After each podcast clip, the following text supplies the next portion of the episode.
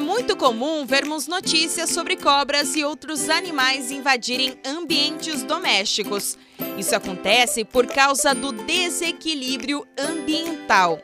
As queimadas e o desmatamento provocam a fuga desses animais para cidades, colocando em risco a segurança da população. O desequilíbrio ambiental é toda alteração, seja ela intencional ou não, provocada na natureza e que reflete de forma negativa para os sistemas ecológicos. Em outras palavras, é o resultado desastroso da ação humana no meio ambiente, resultando em mudanças de ordem física, química e biológica no equilíbrio ecológico. De maneira geral, em um ecossistema, seres vivos e meio ambiente estão em equilíbrio. Alterações nessa dinâmica podem ser responsáveis, por exemplo, por eventos de extinção.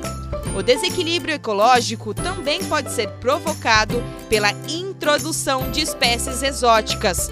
Um dos casos mais conhecidos foi a do caramujo gigante africano em nosso país.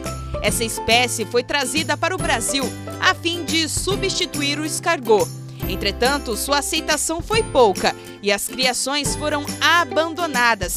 Sem predadores naturais, a espécie se espalhou pelo território nacional, causando danos à agricultura e também transmitindo doenças.